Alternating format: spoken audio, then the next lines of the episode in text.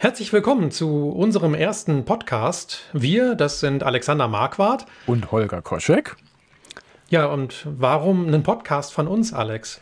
Ja, ähm, wir haben uns in letzter Zeit häufiger mal über fachliche Themen unterhalten und nebenbei auch sehr viel Online-Musik gemacht. Ist jetzt durchaus ein anderes Thema, sicher auch spannend, ähm, aber in dem Zuge sind wir auch ganz häufig über berufliche Themen gestolpert, als da wären ja, das liegt daran, dass wir eben beide selbstständige Berater, Trainer und Coaches sind und agile Projekte, aber auch Produktentwicklungsteams und Transformationsteams begleiten. Und die Erfahrungen, die wir da sammeln, die teilen wir halt gerne. Genau. In den letzten Gesprächen ging es bei uns oft um die Frage, äh, was genau ist ein Produkt und kann man Produkte agil entwickeln und wie äh, kann man das dann auch tun? Ähm, da unsere Kunden fast ausschließlich Scrum benutzen oder eine Vielzahl davon, haben wir uns auch dann auf die agile Produktentwicklung mit Scrum konzentriert. Ja, auch weil wir durchaus auch in unseren Trainings feststellen, dass viele Menschen immer noch glauben, dass Scrum in allen Phasen des Produktentwicklungszyklus das Mittel der Wahl ist. Und dann fangen sie an, mit Scrum zu arbeiten und stellen fest, dass der Scrum Guide viele der Themen, um die es da in der Produktentwicklung geht, überhaupt nicht adressiert. Zum Beispiel eine der typischen Fragen, die gleich am Anfang äh, da steht, ist, wie kann man aus der Vielzahl von Ideen, die man so hat, eigentlich genau diese richtige, diese sogenannte beste Idee entwickeln?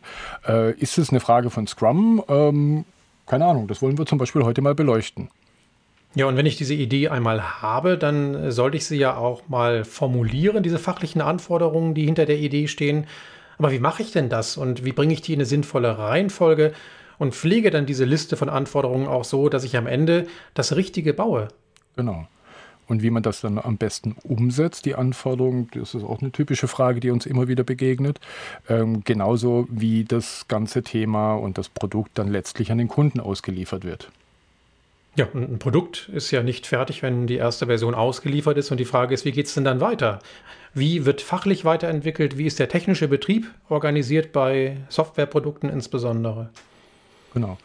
Was auch noch so ein spannendes Thema ist, was uns häufig über den Weg läuft bei internen Produkten, wie sieht es denn dann auch mit der Organisationsentwicklung und der Produktentwicklung aus? Gehen die automatisch Hand in Hand? Laufen die gegeneinander? Müssen die ineinander greifen am besten Fall? Ähm, das ist natürlich nochmal ein sehr großes Thema, äh, auf das wir heute nicht zu sprechen kommen können. Ansonsten würde ich sagen, machen wir da mal eine eigene Podcast-Folge draus. Das klingt gut.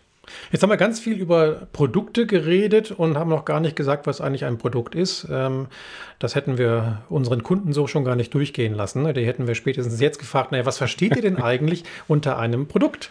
Genau. Und äh, diese Frage beantworten wir mal für uns. Genau. Ja, was verstehen wir denn darunter, Alex? Wir gehen davon aus, dass wir erstmal über ein Software- oder ein Dienstleistungsprodukt reden, ähm, dass wir vornehmlich nicht über ein Hardware-Produkt reden, mit vielleicht einer ganz kleinen ähm, Ausnahme. Da gelten in der Regel nämlich auch andere Rahmenbedingungen. Deswegen wäre für uns die Hardwareentwicklung nicht der Fokus, also die Hardwareentwicklung selber, die in kleinen Zyklen durchaus schwierig ist zu hinzubekommen. Was aber ein Thema sein könnte ähm, für einen Scrum-Ansatz wäre, wie ist es denn mit der Machbarkeitsstudie einer solchen Hardwareentwicklung? Also wie können wir die Innovation im Hardware-Bereich äh, agil entwickeln? Da haben wir durchaus Erlebnisse gehabt, die da durchaus dafür sprechen. Mhm. Also bevor es dann wirklich daran geht, ähm, eben zu bauen, sich zu überlegen, was würde man denn eigentlich jetzt bauen oder umbauen. Also ich habe die Erfahrung selber gemacht, ähm, als ich die Geschichten von Scrum geschrieben habe. Da geht es ja um die Entwicklung einer Drachenfalle, also wirklich mhm. ein Stück Hardware, wo eben der Drache am Ende drin gefangen werden soll. Und ähm, anhand dieses Beispiels äh, erkläre ich ja äh, Scrum und die einzelnen Meetings und Artefakte und Rollen und habe glücklicherweise jemanden ähm, als Reviewer gehabt, der sich mit Hardwareentwicklung auskannte und der mir genau diese Grenze aufgezeigt hat, wo dieses Bild und auch diese, diese Methodik noch trägt und wo es dann eben aufhört, sinnvoll zu sein. Und so konnte ich tatsächlich dann sogar ein ja, eine Art Hardware-Scrum-Buch daraus machen. Aber Machbarkeitsstudien sind sicherlich äh, ein etwas passenderer Punkt, ähm, wenn ich über Hardware rede. Ähm, wichtig ist halt nur, dass ich meinen Kunden auch ganz klar mache, dass eben das Produkt dann nicht die Hardware selbst, sondern die Innovation daran ist, oder? Mhm. Genau.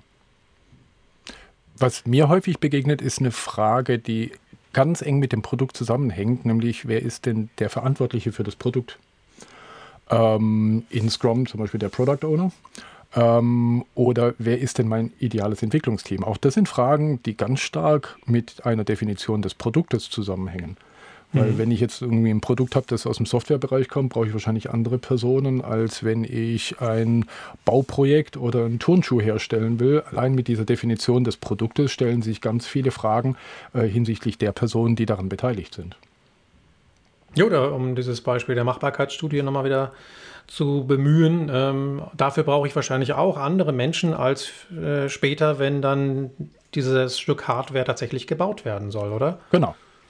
Und vor allem durch das, dass wir es mit der Machbarkeitsstudie tatsächlich in engen Zyklen machen können, anders als wenn ich zum Beispiel eine Waschmaschine herstelle, die ich wahrscheinlich kaum direkt bei Kundenauslieferungen in Iterationen ausliefern kann äh, oder mich bestimmt sehr schwer tue, äh, ist es bei der Machbarkeitsstudie eine ganz andere Geschichte. Die kann ich durchaus mit kleinen Inkrementen irgendwie äh, ständig anwachsen lassen. Ich kann auch eine Verprobung mit Kunden machen. Das sind alles Dinge, die ich da natürlich machen kann, was bei der Hardware um ein Vielfaches schwieriger ist.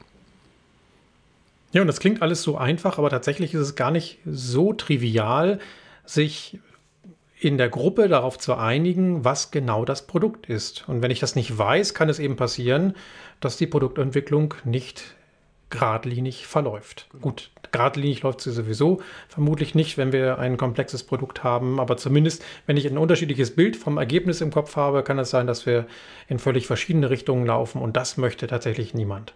Genau. Und wenn ich jetzt an die Person denke, für die wir das Produkt erbauen, ähm, dann fallen mir da ganz häufig äh, die Fragestellung ein, für welche Art von Kundschaft äh, bauen wir das? Sind es externe Kunden? Sind es Partner? Vielleicht auch externe? Sind es interne Kunden? Ähm, das sind Fragestellungen, die ganz gerne reinkommen. Ähm, wer ähm, ist dann zum Beispiel Stakeholder und Anwender? Ist es die gleiche Person? Sind diejenigen, die es kaufen, gleich diejenigen, die es benutzen? Das sind mhm. alles so Fragen, die mit dem Produkt natürlich sehr stark äh, zusammenhängen. Ja, und dann gibt es gerade bei den internen Kunden ja oftmals äh, die Herausforderung, da gibt es genau einen einzigen. Also wenn wir jetzt über einen Stakeholder reden, das ist ein Stakeholder, der beauftragt beispielsweise bei der IT-Abteilung ein, wie er glaubt, Produkt. Und wenn es nur diesen einen Kunden gibt, dann setzt oft auch weil IT-Abteilungen traditionell so gearbeitet haben, eine Projektdenkweise ein. Mhm. Also ich mache meinen einen Kunden maximal glücklich. Das funktioniert vielleicht in diesem Setting noch ganz gut, aber fatal ist halt, wenn diese Denkweise auch tatsächlich in Produktentwicklungshäusern Einzug hält, weil beispielsweise Menschen, die vorher in Projekten gearbeitet haben, plötzlich jetzt Produkte bauen sollen. Und ein Produkt macht eben nicht einen einzigen Kunden maximal glücklich, sondern möglichst viele ideale Kunden gleichermaßen glücklich. Ja. Und das ist etwas völlig anderes, weil die Verantwortung des Produktverantwortlichen dann eine ganz andere ist. Hat das auch mit dem Zeitpunkt vielleicht und mit der Zeitdauer was zu tun? Also wenn ich jetzt zum Beispiel einen Lebenszyklus von einem Produkt mit dem von einem Projekt vergleiche? Ja, ein Produkt äh, hat ja, hört für mich eigentlich nie auf zu leben. Es sei denn, ich kündige es wirklich irgendwann ab, aber das dürfte deutlich länger sein als das, was ich in traditionellen Unternehmen äh, als Projektlaufzeit für ein selbst noch so großes Projekt definiere. Ähm, und bei einem Projekt ähm, ist es eben auch so, wenn ich einen Auftraggeber habe, bestimmt der ja letztendlich, wie mein Ergebnis aussehen wird. Bei einem Produkt ist es die Aufgabe des Produktverantwortlichen zu entscheiden, wie das Produkt ausgestaltet und auch weiterentwickelt wird. Und dazu gehört eben auch, und das ist das Besondere eines guten Produktverantwortlichen, Nein sagen zu können. Uh, ein das ganz schweres Wort. ein ganz schweres Wort. ja. ja. Lernen, Nein zu sagen. Vor dem Spiegel üben. mhm. Sagte, glaube ich, Hendrik Nieberg in seinem PO-Video. Ja, und da brauchen wir manchmal tatsächlich äh, ein Umdenken. Ich habe das selber erlebt in, äh, bei einem meiner Kunden, wo eine Produktentwicklung gestartet wurde mit Menschen, die vorher Projekte in Projekten gearbeitet haben. Ähm, und äh, diese neue Denkweise in die Köpfe zu bekommen, ist ein Prozess, der immer noch anhält. Das geht nicht von jetzt auf gleich. Ich kann auch nicht diesen Schalter umlegen, sondern das ist ein kontinuierliches Arbeiten an sich selber auch ähm, an dem, was eben ein Produkt ausmacht. Und ähm, es ist etwas anderes, ein Produkt zu benutzen, als ein Produkt zu bauen. Also bauen ist da deutlich schwieriger. Mhm. auch wirklich diese, ja, diese Hoheit eines Produktverantwortlichen anzuerkennen ähm, und das auch wenn da draußen Kunden sagen, nein, ich brauche jetzt aber, ist ein schwieriger Prozess, den man mehrfach durchlaufen haben muss, bis es sich natürlich anfühlt. Mhm. Aber das ist was Interessantes, was du gerade gesagt hast, weil wenn ich jetzt als in einer Produktverantwortung bin, dann bin ich ja per se in der Rolle, das Nicht-Existierende quasi antizipieren zu müssen. Mhm. Und ähm, wenn ich natürlich einen Auftraggeber habe, der irgendwie mir eine große Liste von To-Dos am besten Fall irgendwie, äh, oder im schlimmsten Fall besser gesagt, äh, über den Zaun wirft, die ich irgendwie abarbeite mit meiner Gruppe, dann hat das mit Produktentwicklung wenig zu tun, weil ähm, dann bin ich ja nur im Prinzip ein Erfüllungsgehilfe irgendwie für die Ideen einer anderen Person. Ähm, das ist ja aber nicht das, was wir in der Rolle eines Produktverantwortlichen ja eigentlich haben wollen. Das stimmt. Und das Fatale ist, es ist aber so schön einfach. Ja? Also wenn mir nichts Besseres einfällt, dann nehme ich halt genau das, was ich von außen vorgegeben bekomme und bin dann aber in einer Denkweise drin, wo ich eigentlich nur versuche, meine Produktentwicklung am Laufen zu halten, mache mir aber vielleicht nicht mehr ganz so viele Gedanken darüber, ob ich das Richtige baue. Mhm. Und das ist das, was wir von einem guten Produktverantwortlichen erwarten. Ja. Dass er oder sie ein gutes Gefühl dafür hat, was das Richtige ist, was am Markt gebraucht wird. Mhm. Und das ist nicht unbedingt das, was die Kunden heute wollen, sondern eher das, was die Kunden morgen wollen. Da darf ich tatsächlich einen Kunden gerade begleiten, äh, eine Organisation, äh, die genau in diesem Zwiespalt äh, zu Hause ist, die einerseits, also die ein Produkt entwickelt, einerseits für eine konkrete Kundenbeauftragung, das hat einen starken Projektcharakter. Parallel soll dieses Produkt aber auf einem Markt auch für eine größere Kundschaft, auch mit einem breiteren Anwendungsbereich auch eingesetzt werden. Und die haben nämlich genau diesen Zwiespalt. Was setzen wir jetzt tatsächlich für diese direkte Beauftragung für diesen konkreten Kunden um? Auf der anderen Seite wollen wir uns die Dinge nicht verbauen, die wir für einen Markt beibehalten wollen, auf der anderen Seite aber auch neu machen wollen. Und wie priorisieren wir diese Dinge gegeneinander? Wie wollen wir uns als Firma aufstellen, die natürlich in diesem äh, Zwiespalt existiert, auch davon lebt? Ähm, und das ist gar nicht so eine einfache Geschichte. Ich finde, die machen das dort total großartig. Äh, aber ähm, ich konnte schon viele Häuser sehen, wo das äh, ein bisschen schwieriger ist. Und das ist eine sehr schwierige Geschichte. Ja, wenn du sagst, wie wollen wir uns als Firma aufstellen, dann zeigt das halt, dass wir mit einer ernsthaften Produktentwicklung gegebenenfalls auch an unseren organisatorischen Strukturen rütteln müssen. Und spätestens dann wird es herausfordernd, weil auf einmal bis hin zum ganzen Unternehmen ähm, von dieser Entscheidung betroffen sein kann. Und das ist wiederum ein so großes Thema, dass wir es hier und heute nicht adressieren sollten. Das klammern wir mal besser aus und kommen stattdessen mal auf den Produktlebenszyklus an sich. Denn der ist ja schon umfangreich genug. Und der fängt an mit der Ideenfindung. Also wie finde ich eigentlich, wie du eingangs schon sagtest, ähm, aus dieser Vielzahl an möglichen Ideen die eine, die das Potenzial hat, die Idee für ein gutes Produkt zu sein. Mhm. Wenn ich jetzt da zum Beispiel an Scrum denke, würde ich so überlegen, hm, Ideenfindung, hilft mir da zum Beispiel Scrum? Also wenn ich in den Scrum Guide reingucke, sage ich nein. Würde ich auch die sagen. Die Idee muss schon da sein. Genau. Ne? Also Scrum ist ein Framework für die Produktentwicklung, aber nicht für die Produktideenfindung, Produktideengenerierung. Mhm. Gut, wenn das jetzt Und nicht funktioniert, mit Scrum, sage ich jetzt mal, ähm, dann wäre die Frage, okay, was gibt es was anderes? Ähm, was ich an so einer Stelle, wenn es um Methodenwahl oder sich eine Klarheit zu machen, wie gehen wir überhaupt vor, ähm, dann schnappe ich mir ganz gerne mal die sogenannte Stacy-Matrix, äh, mhm. die ja eingeteilt ist in die einfachen, in die komplizierten, in den komplexen und in den chaotischen Bereich. Wenn wir das jetzt hier anwenden würden auf dieses Ideenfindungsthema, ähm, was würdest du sagen, wo sind wir da? Also aus meinem praktischen Erleben irgendwo im Bereich komplex bis chaotisch. Ja, ja. Also wenn wir im chaotischen Bereich sind, äh, sollten wir vielleicht nochmal innehalten oder vielleicht äh, auch kurz diesen chaotischen Moment genießen. Den braucht es dann auch, um auf Ideen zu kommen, von denen wir gar nicht glaubten, dass wir sie haben können. Ähm, und wenn wir dann im Komplexen landen, dann äh, sollten wir, nachdem wir äh, unseren Ideen freien Lauf gelassen haben, anschließend in eine Phase kommen, wo wir das konvergieren äh, zu den Ideen, die tatsächlich das Potenzial haben, ein Produkt zu werden. Aber was brauchen wir dafür? In allererster Linie finde ich Empathie. Also Empathie für unsere zukünftigen Kunden. Wir müssen uns die möglichst gut vorstellen können, das ist das eine. Und wenn wir sie uns vorgestellt haben, wäre es schlau, sie auch tatsächlich mal exemplarisch zu befragen, inwieweit das, was so unser zartes Pflänzchen an Produktidee da ist, dann bei denen auch resoniert, ob das ankommt, ob die das kaufen würden. Aber das ist doch jetzt nur was für Baumumarmer, oder? Ich meine, Empathie und so. Also ich höre da immer Effizienz. Ja, das sind doch so Worte, die man ganz häufig hört. Äh, ist das in so einer Phase tatsächlich sinnvoll? Ab einem gewissen Punkt vielleicht. Also für mich ist wichtig dieses schnelle Feedback. Ja. Also das ist ja, auch eine Form von Effizienz, mhm. ähm, nämlich äh, nicht gute oder nicht passende Ideen möglichst früh aussortieren zu können. Das mhm. ist äh, sicherlich der effiziente Anteil daran. Mhm. Äh, trotzdem braucht es vorher eben dieses kreative Momentum und das lässt sich halt zeitlich schlecht einschränken. Ähm, das schnelle, das schnelle, schnelle Feedback hingegen schon. Also ich habe mhm. das selber erlebt vor vielen, wirklich vielen, vielen Jahren. Äh, als von Agilität noch nicht die Rede war, habe ich mal mit einer Kollegin gemeinsam überlegt, wir sind beide so ein bisschen äh, Marketing- und Grafikaffin, ob man das nicht tatsächlich auch anderen kleinen und mittelständischen IT-Unternehmen als Dienstleistung anbieten kann. Mhm. Und das hat uns lange umgetrieben, bis wir uns gefragt haben, wie finden wir denn heraus, ob diese Idee einen Markt hat. Und was haben wir getan? Wir haben eine Postkarte produziert, ähm, sind damit auf die Cebit gefahren und sind von Stand zu Stand gegangen, haben den Leuten die Postkarte dahingelegt, ihnen erklärt, was wir ihnen als Leistung anbieten können und gefragt, inwieweit das für sie interessant ist. Mhm. Und die Antwort war interessant, ja, kaufen würden wir es nicht. Ja, super.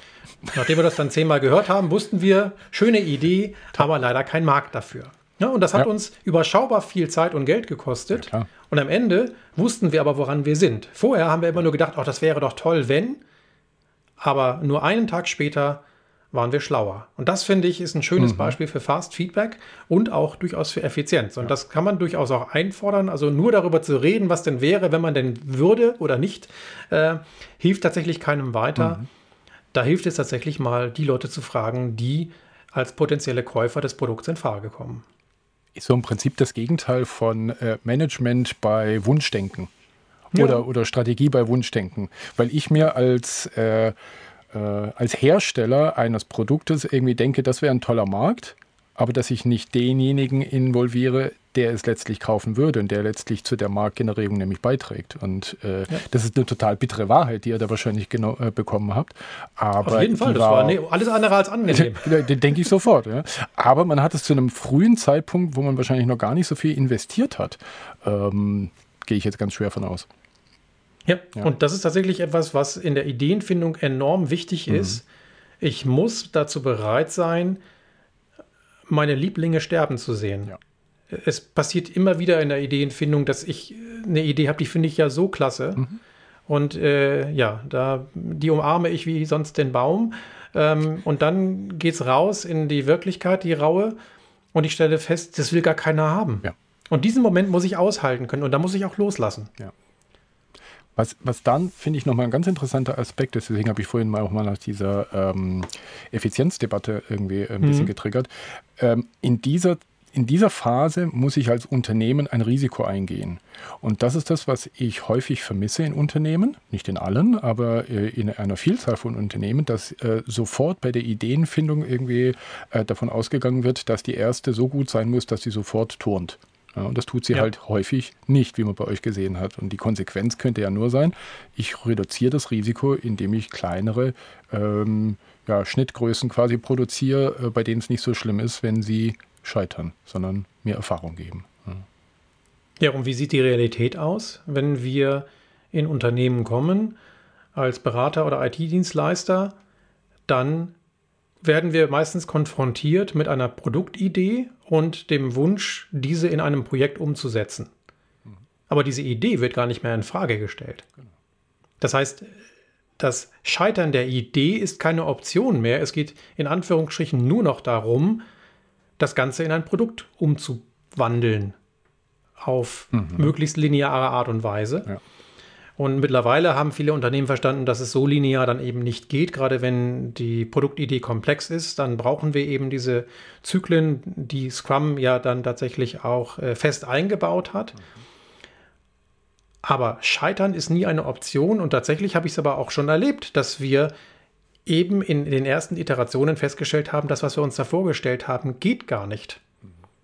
Und dann sich einzugestehen, dass es doch ein Erfolg ist, wenn man nach nur drei Sprints an diesem Punkt kommt und das Projekt Schrägstrich Produkt dann auch wieder einstampfen kann, fällt vielen Unternehmen immer noch sehr, sehr, sehr schwer. Mhm.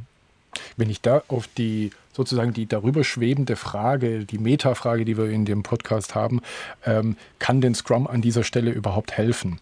Dann müsse ja nicht jetzt nach dem, was wir jetzt gerade besprochen haben, feststellen, nein, kann es natürlich nicht. Und ich kann, wenn ich die Vorbereitung nicht dementsprechend mache in der Ideenfindungsphase mit Scrum, wunderbar in kleinen Iterationen äh, regelmäßig äh, das Falsche bauen.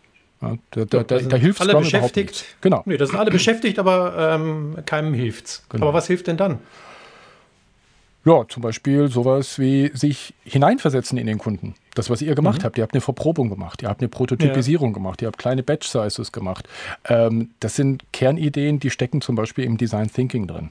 Ja, dort habe ich mhm. auch Empathiephasen, ähm, ich habe Verprobungsphasen, ich versuche einen sogenannten Point of View zu erreichen, also den des Kunden, ähm, um genau in diesen Punkt rein zu, in diese, in diese Rolle reinzuschlüpfen, äh, was erwartet denn mein Kunde, wo hat er seine Schmerzen, ähm, wo hat er seine Anforderungen, was will er erledigt haben? Und kann ich wiederum ein Produkt anbieten, das hilft, diese Schmerzen, äh, diese Challenges ähm, zu adressieren.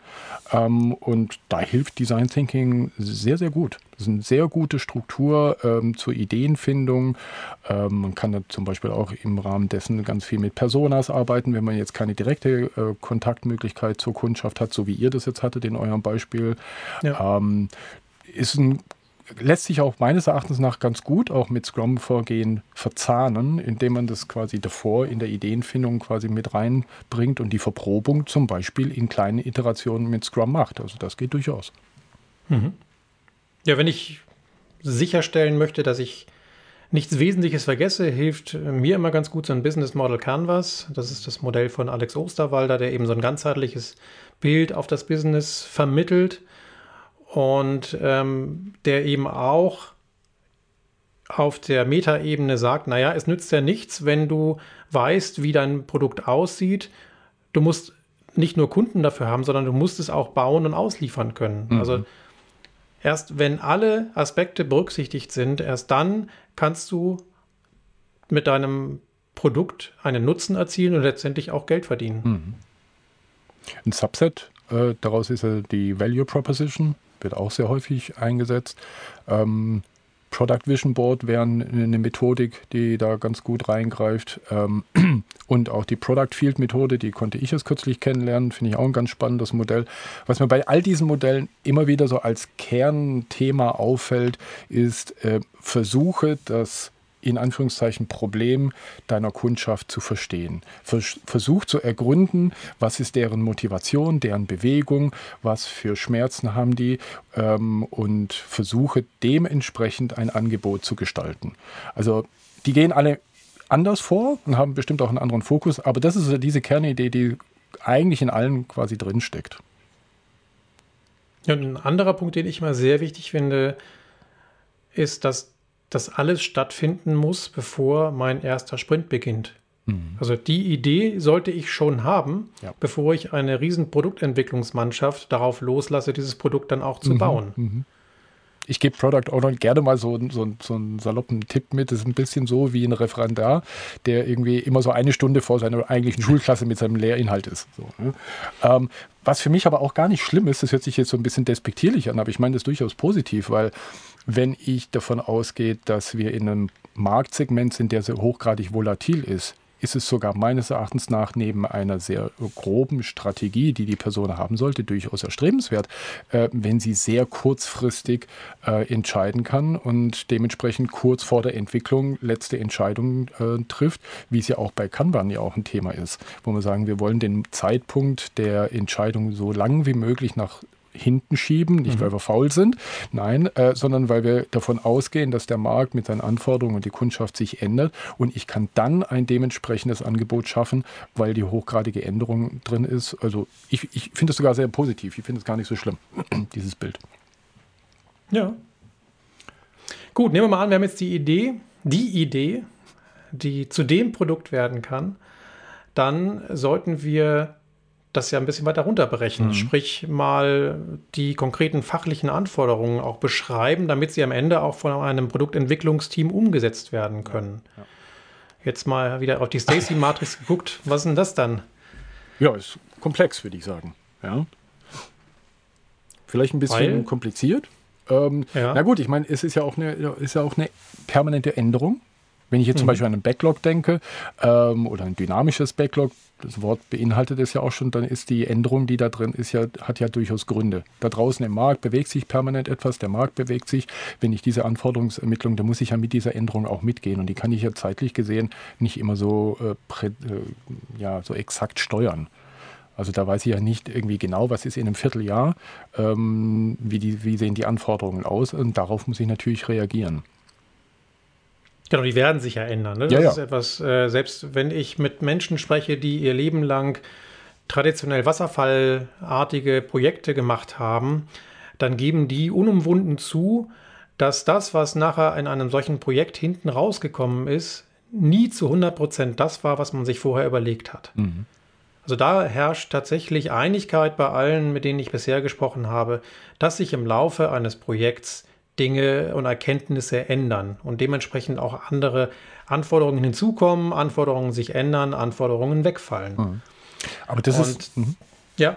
Das ist aber ein interessanter Punkt, weil äh, jetzt gerade fällt mir auf, in äh, meiner Ausbildung zum klassischen Projektmanager, ja, auch ich habe das hinter mir, ähm, kann ich mich aber noch sehr gut daran erinnern, dass es auch dort selbst hieß, dass der Projektplan, den wir heute in der Form nicht mehr machen, dass der Grund ist, warum wir einen solchen Projektplan haben, um das Maß der Abweichung zu messen. Also auch dort existierte nicht unbedingt die Attitüde, dass der Projektplan ein am Anfang gestellter Plan ist, der bis zum Ende genau durchgehalten werden muss, weil genau die Welt dort so ist. Also selbst in dieser vermeintlich bösen Welt des Projektmanagements äh, ist diese Idee auch schon mit verankert. Das finde ich ganz interessant. Ja, das ist ja wie oft, äh, dass in vielen Methoden ähm, und Prinzipien gute Ideen drinstecken, sie nur manchmal nicht verstanden werden und äh, wir eigentlich gar nicht ähm, gegen schlechte Methoden kämpfen, sondern gegen die schlechte Umsetzung davon. Mhm. Gilt auch für einige Scrum-Umsetzungen übrigens, die ich das so stimmt. mal erlebt habe. ja, was, äh, was ich mal finde, also wenn wir eben über ein dynamisches Backlog reden, ist ja das äh, etwas, was für viele klassisch ausgebildete Menschen ähm, schwierig zu verstehen und auch zu akzeptieren ist, dass sich eben diese Anforderungen immer wieder ändern können. Mhm. Ähm, was meine Erfahrung ist, was gut hilft, ist, wenn man den Leuten klar macht, dass Anforderungsermittlung und die Definition und das Aufschreiben von diesen Anforderungen eine Investition ist. Mhm. Und wenn Sie doch selber wissen, dass sich diese Anforderungen im Laufe der Zeit ändern, fällt es Ihnen dann vielleicht leichter zu sagen, okay, dann ist es ja schlau, nicht von Anfang an alles im Detail aufzuschreiben, denn das würde ja bedeuten, dass ich Investitionen für umsonst tätige. Und deswegen äh, gehen wir ja in einem dynamischen Backlog davon aus, dass eben nur die Dinge, von denen ich weiß, dass ich sie in absehbarer Zeit umsetzen werde, dass ich die detailliert beschreibe und alle mhm. anderen eher mal grob beschreibe mhm. und dann eben nach und nach verfeinere. Also das wäre sozusagen das D in diesem sogenannten Deep-Paradigma, was wir bei Backlogs haben, nämlich diese Detailed Appropriately. Ne? Also genau. Alles, was nah dran ist, sehr detailliert. Da lohnt es sich natürlich auch, weil wir jetzt demnächst in die konkrete Umsetzung gehen. Alles, was in der fernen Zukunft ist, äh, noch ähm, hinreichend ungenau. Genau. Und das tun wir weil es eben das zweite E im Deep gibt, nämlich das Emergente, also weil wir eben wissen, dass sich im Laufe der Zeit mit neuen Erkenntnissen und äußeren Einflüssen Dinge verändern werden.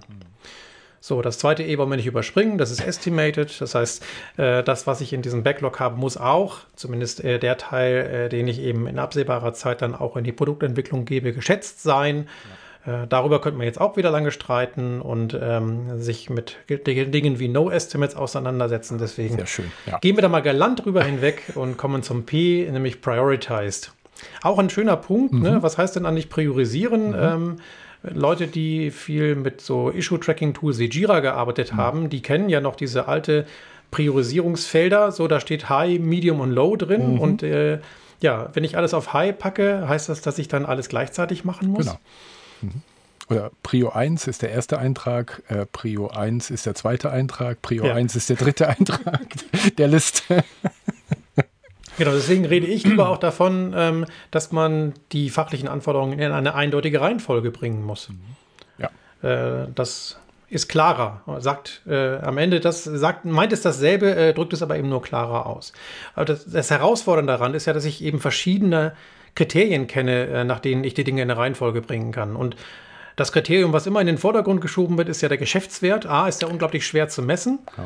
Ähm, und B ist ja auch nicht das einzige Kriterium, denn ähm, manchmal muss ich eben andere Dinge machen, bevor ich die Dinge machen kann, die den eigentlichen Geschäftswert erbringen. Mhm. Beispielsweise, wenn ich einen Geschäftsprozess umsetze, ist es gar nicht mal so dumm, den linear von Anfang bis Ende dann auch in die Produktentwicklung zu geben, Gerade dann, wenn hinten dran noch sowas wie Test und Training äh, nachgelagert passieren soll. Denn wenn ich äh, irgendwo mittendrin anfange, dann fehlt für den Test mindestens, aber auch fürs Training eigentlich die Voraussetzung, um tatsächlich dann vernünftige Dinge schon mal tun zu können. Das fällt mir umso leichter, wenn ich eben tatsächlich den Prozess von A bis Z dann auch durchgehe. Sonst habe ich so einen Flickenteppich und der, kann ich aus eigener Erfahrung gerade berichten, der fühlt sich dann für die nachgelagerten Einheiten überhaupt nicht gut an. In so einem Backlog, da stehen dann wahrscheinlich so Tasks drin, die man dann so tut. Gehe ich mal schwer von aus. Nein, tun sie natürlich am besten nee. eher nicht. Normalerweise. Äh, äh, ich sehe es sehr häufig. Ja, genau. Ich ja, würde ja. allerdings eher überlegen, äh, was sollte da rein? Es sollte im Prinzip was rein, wenn wir doch aus dieser Ideenphase kommen, wo wir gesagt haben, wir versuchen uns die, die Brille des Kunden irgendwie aufzusetzen, dass wir natürlich auch deren Sichtweise jetzt in diesem Dokument namens Backlog auch widerspiegeln lassen. Also sprich, dass wir die fachlichen Anforderungen dort auch fachlich beschreiben. Ähm, auch sehr schön. Äh, als Product Owner möchte ich eine Schnittstelle zum SAP-System mit fünf neuen Parametern irgendwie haben. Ähm, oder, oder noch schöner, so ich als SAP-System möchte, Punkt, Punkt, Punkt, auch sehr schön. Ja. Ähm. Ja, was, was, warum sehen wir so etwas in äh, echten Backlogs? Weil Menschen versuchen, das, was sie als Methodik erklärt bekommen zu haben, nämlich eine User Story ist immer so aufgebaut, als Rolle möchte ich Funktion um Nutzen oder Motivation, irgendwie mit ihrer bekannten Methodik aus der Vergangenheit zu verheiraten. Und dann kommt genau das dabei raus. Es ist unglaublich schwer, ist meine Erfahrung, tatsächlich äh, da auch Menschen zu einem Umdenken zu bewegen und selbst Fachbereiche dazu zu bewegen, ihre Anforderungen fachlich zu formulieren, weil sie ja. in der Vergangenheit, gerade in der Zusammenarbeit mit IT-Abteilungen, es gewohnt sind, dass die technische Anforderungen haben wollen. Und es geht Oder zumindest glaubten sie das oft, dass sie technische Anforderungen haben wollen. Und für beide Seiten ist es eine echte Herausforderung, das zu lernen, ähm, sich auf die Fachlichkeit zu konzentrieren. Das bedeutet nämlich auch für die IT-Abteilungen, dass sie in Fachbegriffen reden müssen und agieren müssen und denken müssen. Ja. Auch keine Selbstverständlichkeit. Ja, und auch so eine Krankheit ist natürlich, dass dann technische Dinge, die wirklich technische Dinge sind, gezwungenermaßen in dieses ähm, in dieses Format gepresst werden, weil man nicht den Mut hat zu sagen, okay, eine User Story ist also etwas für einen User und ist eine Geschichte, die für, aus der Sicht dieses Users beschrieben wird. Äh, wenn ich jetzt tatsächlich die Not habe, ich möchte fünf neue Parameter in meiner SAP-Schnittstelle haben, ähm, dann kommt ganz häufig dieser Reflex, ja, wir müssen das ja als Story schreiben. Und dann müht man sich in der Grammatik irgendwie ab, hat aber die Idee dahinter weder verstanden und fühlt sich auch noch nicht mal frei zu sagen, dann hilft uns das methodische Werkzeug User Story für unseren Fall einfach überhaupt nicht. Lass uns was anderes benutzen. Also diese Unfreiheit spüre ich in so vielen Organisationen, dass dann dieser, dieser Satz kommt, wieso, wir müssen das doch jetzt, wir machen doch jetzt Scrum, jetzt müssen wir doch alles in User Stories schreiben. Äh, wo ich mir denke, ja, Dinge, die als User Story gelten können und sollen, sicher, aber andere Dinge dürfen auch gerne anders beschrieben werden. Mhm. Da gibt es keinen Mensch, der ihm das verbietet. Abgesehen davon redet Scrum ja gar nicht von User Stories. Ja, eine andere Perspektive darauf ist ja auch zu sagen, naja, warum will ich denn eigentlich diese Schnittstelle zum SAP? Mhm. Genau. Und da mal darüber nachzudenken und zu sagen, was steht denn eigentlich als Interesse dahinter? Ja. Und ein, ein Beispiel, es könnte ja sein, dass mein Interesse, was dahinter steht, ist, dass ich eine eindeutige Heimat für jedes Datenelement haben möchte. Und das ist vielleicht das SAP-System. Und wenn das dahinter steht, dann kann ich daraus wiederum eine schöne fachliche Anforderung schneiden.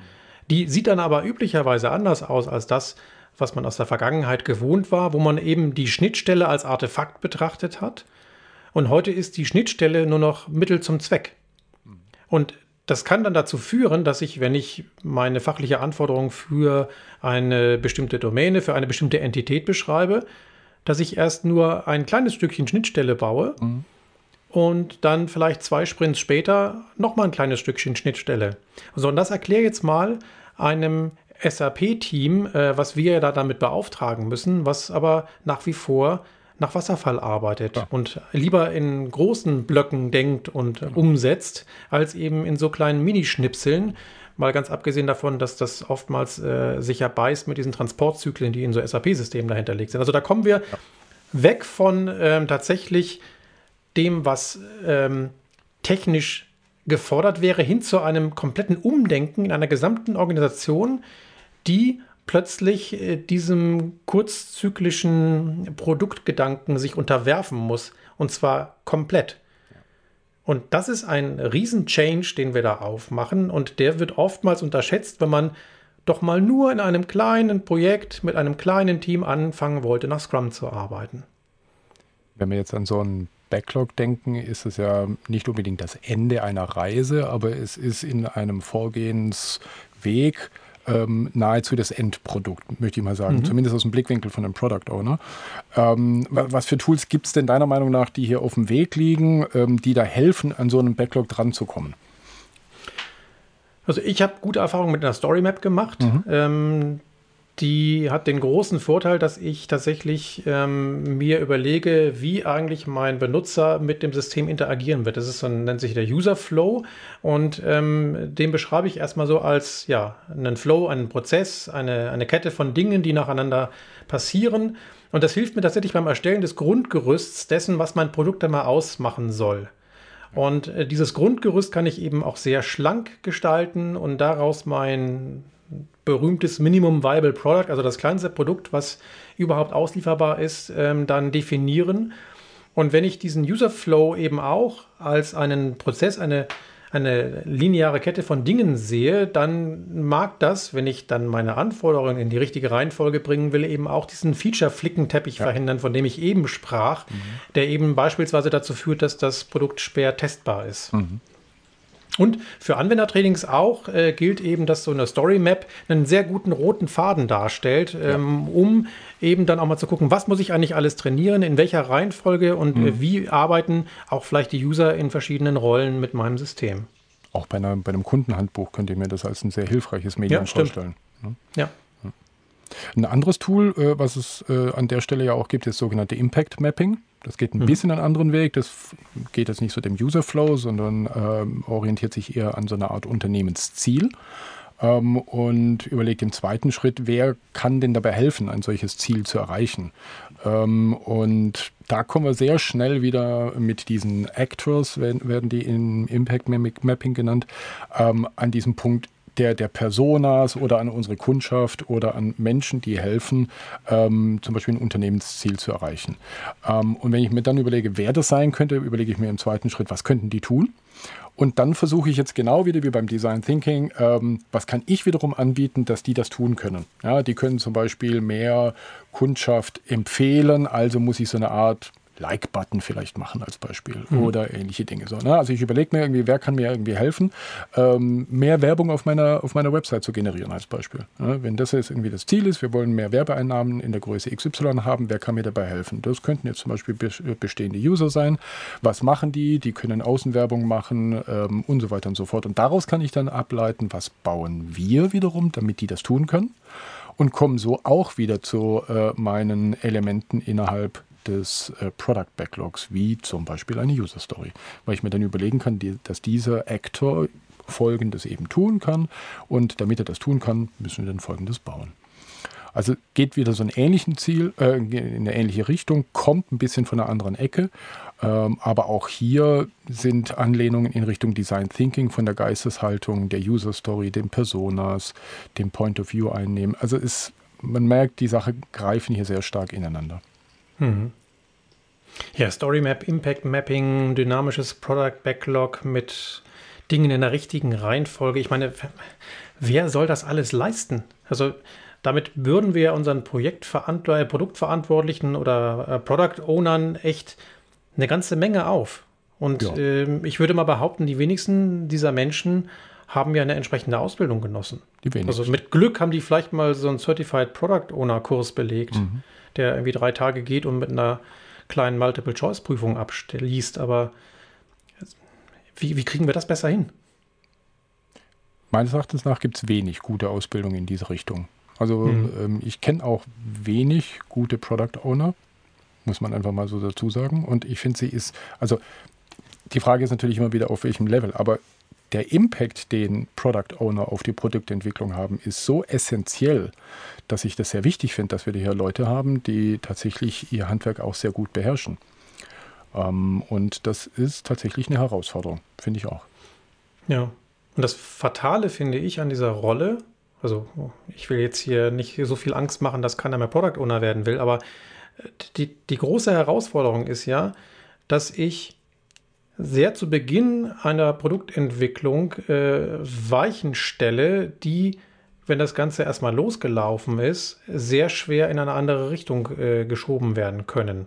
Also wenn ich beispielsweise diesen, diesen Flickenteppich zulasse und das eine Zeit lang gemacht habe, äh, dann kriege ich das unglaublich schwer wieder zurückgedreht auf eine lineare Abfolge von Anforderungen, die sich eben gut umsetzen, testen und trainieren lassen. Und das ist der Unterschied zu einem Produktentwicklungsteam, was eben in diesen kurzen Zyklen von vielleicht zwei bis drei oder vier Wochen arbeitet. Wenn die mal in einer Iteration, in einem Sprint einen großen Schnitzer feststellen, dann sind vielleicht vier Wochen Arbeit äh, für die Tonne gewesen. Dann setzen die aber mit dieser Erkenntnis, die sie gewonnen haben, neu auf und können das relativ zügig wieder ausmerzen. Und beim Product Owner ist dieses Lernen und schnell korrigieren eben nicht immer so leicht. Und das macht die Aufgabe so schwierig. Mhm. Und das bedeutet für mich im Umkehrschluss aber, dass der Product Owner sich unglaublich viel Zeit nehmen muss, um schnell zu lernen und bestmöglich auch zu arbeiten. Deswegen ist ein Product Owner für mich immer eine Vollzeitstelle. Ja. Und ich habe das erlebt. Ähm, ich habe Product Ownern zu Beginn einer Produktentwicklung gesagt, pass auf, du kannst nichts anderes nebenher machen.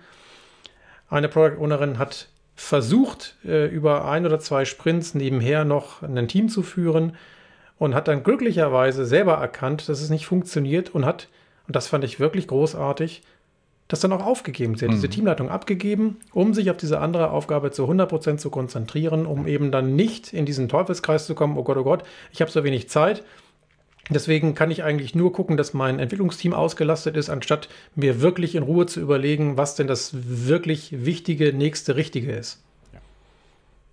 Was ich durchaus ein, zwei Mal auch erlebt habe, ist, dass ich mehrere Product Owner habe oder die in so einer Art mhm. Team arbeiten. Jetzt sagte der Scrum Guide, es soll mit Absicht kein Gremium sein. In den Fällen habe ich es aber insofern anders erlebt, sondern dass sie gemeinsam an einem Product Backlog arbeiten und sich genau diese Arbeit einfach teilen. Also dass es nicht ein Entscheidungsgremium ist, und ich glaube, darauf wollte der Scrum Guide hinaus, dass es ja. eine Kakophonie von unterschiedlichen Meinungen gibt, sondern dass es Menschen gibt, die an diesem Artefakt Product Backlog arbeiten. Und das ist für mich tatsächlich auch die, die, die wichtigere Erkenntnis, dass das Arbeiten mit einem Product Backlog für mich wichtiger ist, als dass ich nur eine Person habe, die als Product Owner fungiert. Also wenn sich zwei, drei Leute irgendwie an dieser Arbeit irgendwie, ähm, ja, sagen wir mal, aufteilen, äh, um diese eine Entscheidung dieses Backlogs hinzubekommen, ist es für mich zum Beispiel fair enough. Also finde ich ja, wichtig okay. ist Genau, wichtig ist nur, dass ganz klar ist, wie Entscheidungen getroffen werden. Genau. Und das ähm, stelle ich auch fest, ist nicht immer einfach. Und äh, da tun sich auch viele Organisationen schwer, da Klarheit reinzubekommen in ihre Entscheidungsfindung. Aber kommen wir mal weg von der Anforderungsermittlung, da könnten wir jetzt, ja. glaube ich, noch Stunden drüber reden. Ähm, jetzt haben wir mal einen Grundsatz an Anforderungen und das ist auch vielleicht wichtig. Ne? Also wir brauchen erstmal so ein paar Anforderungen, bevor wir überhaupt in die Produktentwicklung oder Produkterstellung gehen können, in die Softwareentwicklung. Denn sonst passiert es, ähm, dass am ersten Tag des ersten Sprints alle schön zusammensitzen und sagen, so, jetzt legen wir mal los, hier Scrum-Team, yeah. Ähm, das Entwicklungsteam sagt, ja, wo sind denn unsere User Stories für den ersten Sprint und der Product Owner sagt, wieso, da fange ich jetzt an mit, genau. mit Gedanken drüber zu machen. Das darf nicht passieren. Ja. Also im Vorfeld schon mal erste Anforderungen beschreiben. Wohlgemerkt Volltime-Aufgabe, die eben parallel zur Produktentwicklung auch weitergeführt wird. Aber dann muss das Ganze ja auch mal umgesetzt werden. Wir sind in der Produktentwicklung. Genau. Ich würde behaupten, dafür ist Scrum gemacht. Wenn ich in den Scrum Guide reingucke, dann gebe ich dir da voll recht, Alex. also dafür ist Scrum erfunden worden. Ich würde sagen, ja. Ähm, ja. Es ist nach wie vor kompliziert bis komplex, ja. Also ja. ähnlich wie bei der Aufgabenstellung, äh, bei, der, bei der Anforderungserstellung. Äh, aber ja, genau. Also hierfür ist es gemacht. Gibt es denn außer Scrum noch was, was wir da tun können? Ja, der Klassiker, der dann immer genannt wird, ist Kanban. Mhm. Da kann man halt eine etwas andere Ausrichtung. Da geht es tatsächlich darum, die Durchlaufzeiten zu verkürzen. Das funktioniert aber meiner Meinung nach nur dann wirklich gut, wenn ich eine sehr gute Vorstellung davon habe, was das Richtige ist. Mhm.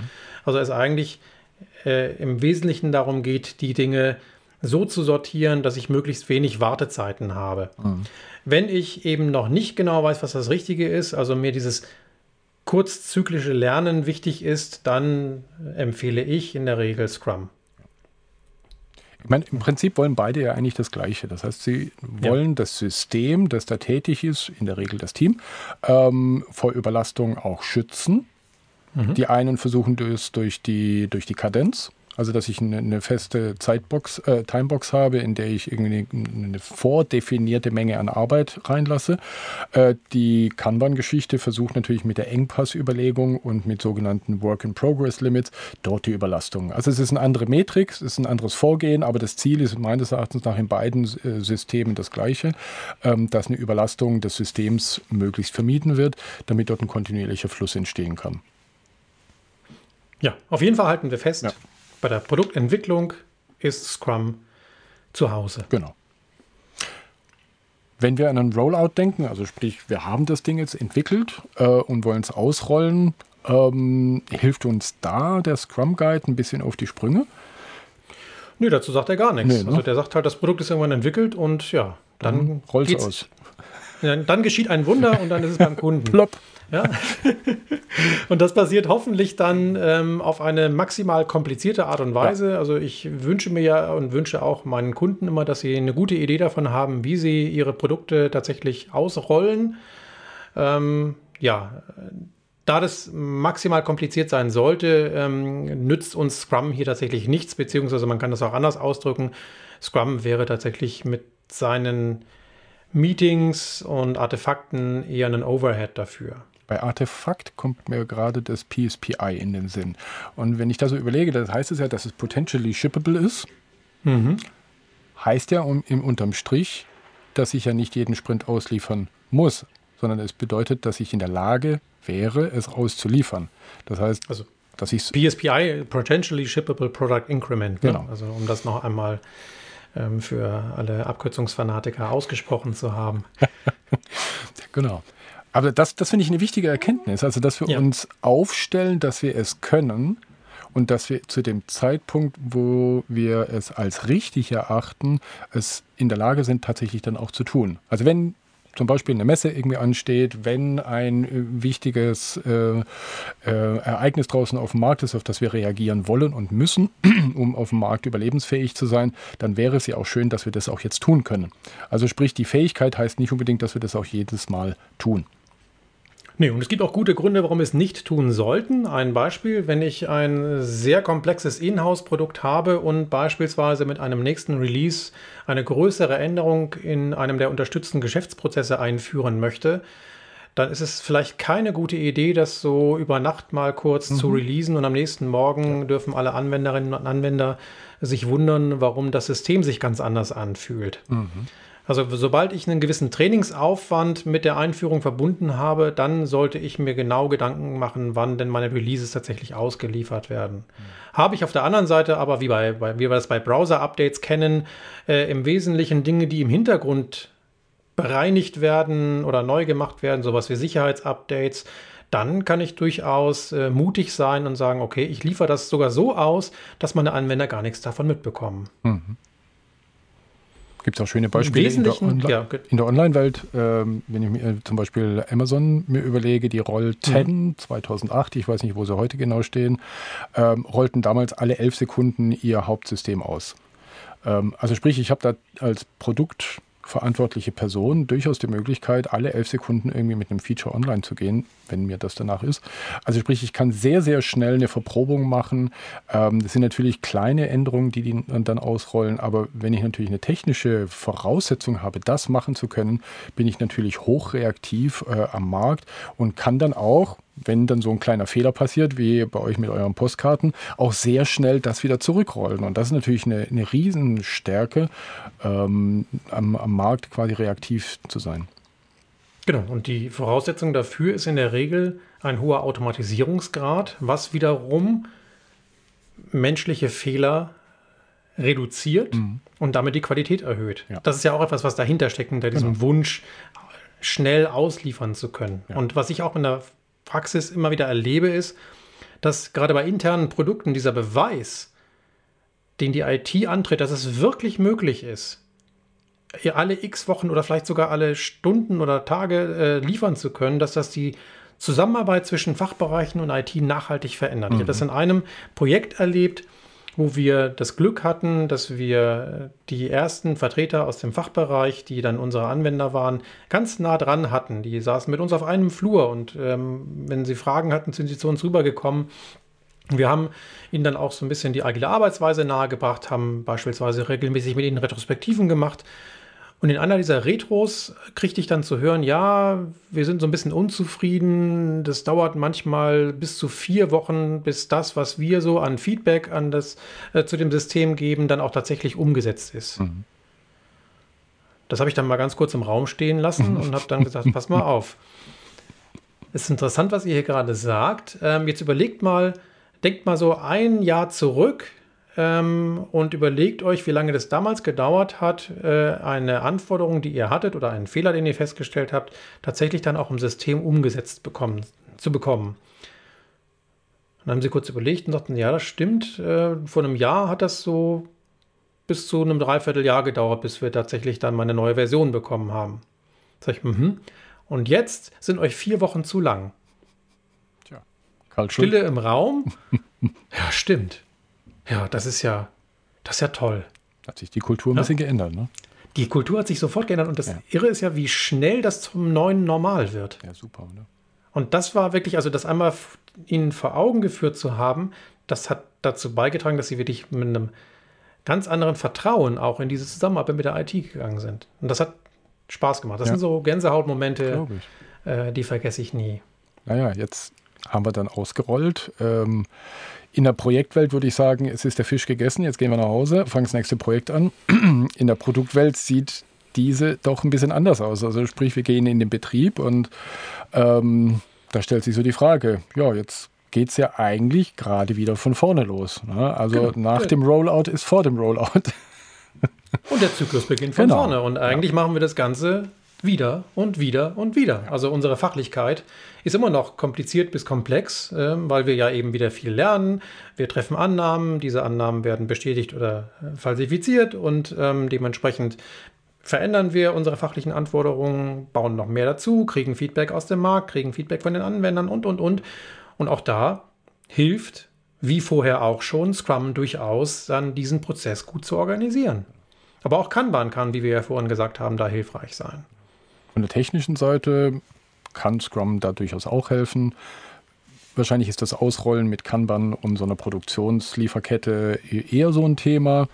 Ähm, ich denke, der Unterschied zwischen der technischen Weiterentwicklung oder des technischen Betriebs und des fachlichen Betriebs ist vielleicht ein kleiner Unterschied, weil wir bei der Fachlichkeit äh, eigentlich die, die Anforderungswelt noch mit dabei haben, die wir vorne haben. Bei der technischen Geschichte sind natürlich häufig Sachen in einem Betriebssystem, die Pflege, die mhm. Weitererwartung, äh, Weiterentwicklung, die Skalierung, ähm, die, die Pflege von, von Bugs und ähnlichen Dingen, die natürlich auch regelmäßig reinkommen werden. Ähm, ich glaube, an der Stelle hilft uns Scrum wie gehabt. Und der Rest ist tatsächlich so, wie wir es vorhin auch hatten. Also es kommt letztlich eigentlich dieser kontinuierliche Betrieb einfach on top. Aber die Produktentwicklung wird ja nicht stoppen. Nee, und wichtig ist mir immer nur, dass ähm, wir die Annahme treffen können, dass dieses Produktentwicklungsteam stabil ist und dieses Produkt dann auch kontinuierlich weiterentwickeln kann. Ja. Wenn das nicht gegeben ist, ne, dann haben wir am Ende doch nur ein Projekt gehabt. Wenn dann plötzlich alles auseinanderfällt und äh, dann irgendwie ein anderes Team dieses Produkt übernimmt und dann irgendwie weiterentwickeln soll, dann tue ich mich tatsächlich schwer, von einer geordneten Produktentwicklung zu reden. Wenn wir jetzt an so eine gute Produktentwicklung mit Scrum denken, was wäre deiner Meinung nach denn so erforderlich dafür? Also erstmal eine wirklich produktzentrierte Denkweise. Mhm. Also zu denken in, wie kann ich mit diesem Produkt möglichst viele Kunden, Anwender glücklich machen und nicht diesen einen, äh, den ich vor Augen habe, ja. wie ich es aus meiner projektzentrierten Denkweise denke. Was mir dann noch einfällt, was mir noch einfällt, ist, dass wir ein einheitliches Verständnis darüber haben, was unser Produkt ist. Mhm. Ich durfte in einigen Situationen und Organisationen äh, erleben, dass mit der schieren Frage, erklärt mir doch mal, was euer Produkt ist, ich in einer Gruppengröße von, sagen wir mal, rund zehn Personen äh, gefühlt 15 Meinungen über dieses Thema bekomme. Und das sind alles Menschen, die seit Jahren oder Jahrzehnten in dieser Firma an ihren Produkten oder ihrem Produkt arbeiten. Ähm, das finde ich immer wieder sehr äh, erkenntnisreich, wie unterschiedlich der, der Blick darauf ist und die Konsequenzen daraus sind manchmal in der Organisation sehr stark spürbar. Ja. Ja, und auf meinem Wunschzettel mhm. Für gute Produktentwicklung ganz oben steht tatsächlich ein erfahrener Vollzeit-Product Owner oder eine erfahrene Vollzeit-Product Ownerin. Ja. ja, und es ist so schwer, sie zu finden und deswegen tun Unternehmen gut daran, sie zu entwickeln. Und äh, das bedeutet eben auch, nicht gleich äh, vielleicht mit dem Riesenprodukt zu starten, sondern Erfahrungen in dieser neuen Art und Weise, Produkte zu erdenken und umzusetzen und weiterzuentwickeln, dann vielleicht mal mit einem überschaubaren Produkt zu beginnen. Deswegen kann ich euch nur da draußen ermutigen, wenn ihr Lust darauf habt, irgendwie in einen Job einzutauchen, der da draußen dringend benötigt wird ähm, und ihr habt Empathie für eure Kundschaft, ihr habt eine brillante Idee oder viele davon, ähm, ihr habt eine gute Chance. Mhm. Und es macht wirklich Spaß. Ich hatte das Glück, tatsächlich mal für einen Kunden äh, Co-Product Owner für ein Produkt zu sein. Und das ist ein tolles Gefühl. Äh, ich hatte nachher echte Schwierigkeiten, loszulassen und äh, dieses Baby aus der Hand zu geben. So fühlte sich das für mich tatsächlich an. Und ähm, dieses Gefühl, ja, das, das würde ich euch auch gerne äh, vermitteln. Also wenn, wenn, ihr, wenn ihr auf sowas Spaß habt, ähm, dann seid ihr dort richtig. Und es ist auch keine Aufgabe, die vom besten Softwarearchitekten ideal bekleidet wird, sondern es geht vielmehr darum, Spaß an der Fachlichkeit, Spaß an Sprache, an das, an, am Zusammenbringen von Menschen, am Zuhören und am ähm, ernsthaften Einholen von Feedback. Das sind die wesentlichen Punkte, um die es geht. Was ich noch ganz gerne hätte, wäre ein interdisziplinäres Produktteam. Mhm. Also ein Team, das wirklich alles bauen kann die nicht irgendwie auf ein anderes Team warten müssen, das eine Teildisziplin irgendwie jetzt noch macht und die dann so asynchrone Abhängigkeiten haben. Ähm, das finde ich toll.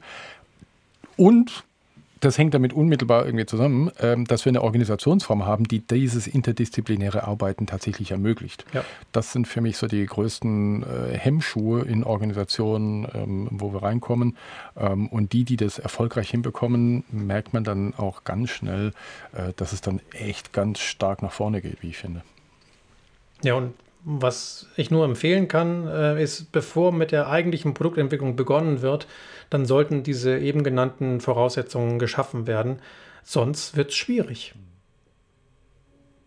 Apropos das wäre ja schade. Apropos schwierig. Wir äh, ja. hatten doch durchaus unsere Schwierigkeiten, uns über so einen Zeitrahmen unseres Gesprächs auch Gedanken zu machen. An dieser Stelle sind wir so ein bisschen überlegen, wir versuchen jetzt mal äh, die ganze Geschichte ein bisschen rund zu bekommen. Das war unser erster gemeinsamer Podcast. Äh, ich hatte wahnsinnig viel Spaß. Ich weiß nicht, wie es dir ging. Ja, mir ging es genauso. Vielen Dank, wunderbar. Alex. Es war ein schöner Austausch. und ja, auch für dieses Produkt gilt ja, es kann nur durch Feedback besser werden. Und deswegen freuen wir uns wirklich darauf, von euch zu hören, wie es euch gefallen hat und welchen Nutzen euch das eigentlich bietet. Da ist er schon ja. wieder. ja, oder ob ihr auch vielleicht weitere Podcasts haben genau. wollt von uns. Was wir in Zukunft besser machen können, wird uns brennend interessieren. Ja, und welche Themen euch denn so interessieren würden, über die wir uns dann mal unterhalten sollten, so wir denn glauben, Experten dafür zu sein oder zumindest ein bisschen mitreden zu können. Wunderbar. Vielen Dank fürs Zuhören. Euch eine gute Zeit. Ja, danke auch von meiner Seite. Bis demnächst. Und bis dann. Tschüss. Tschüss.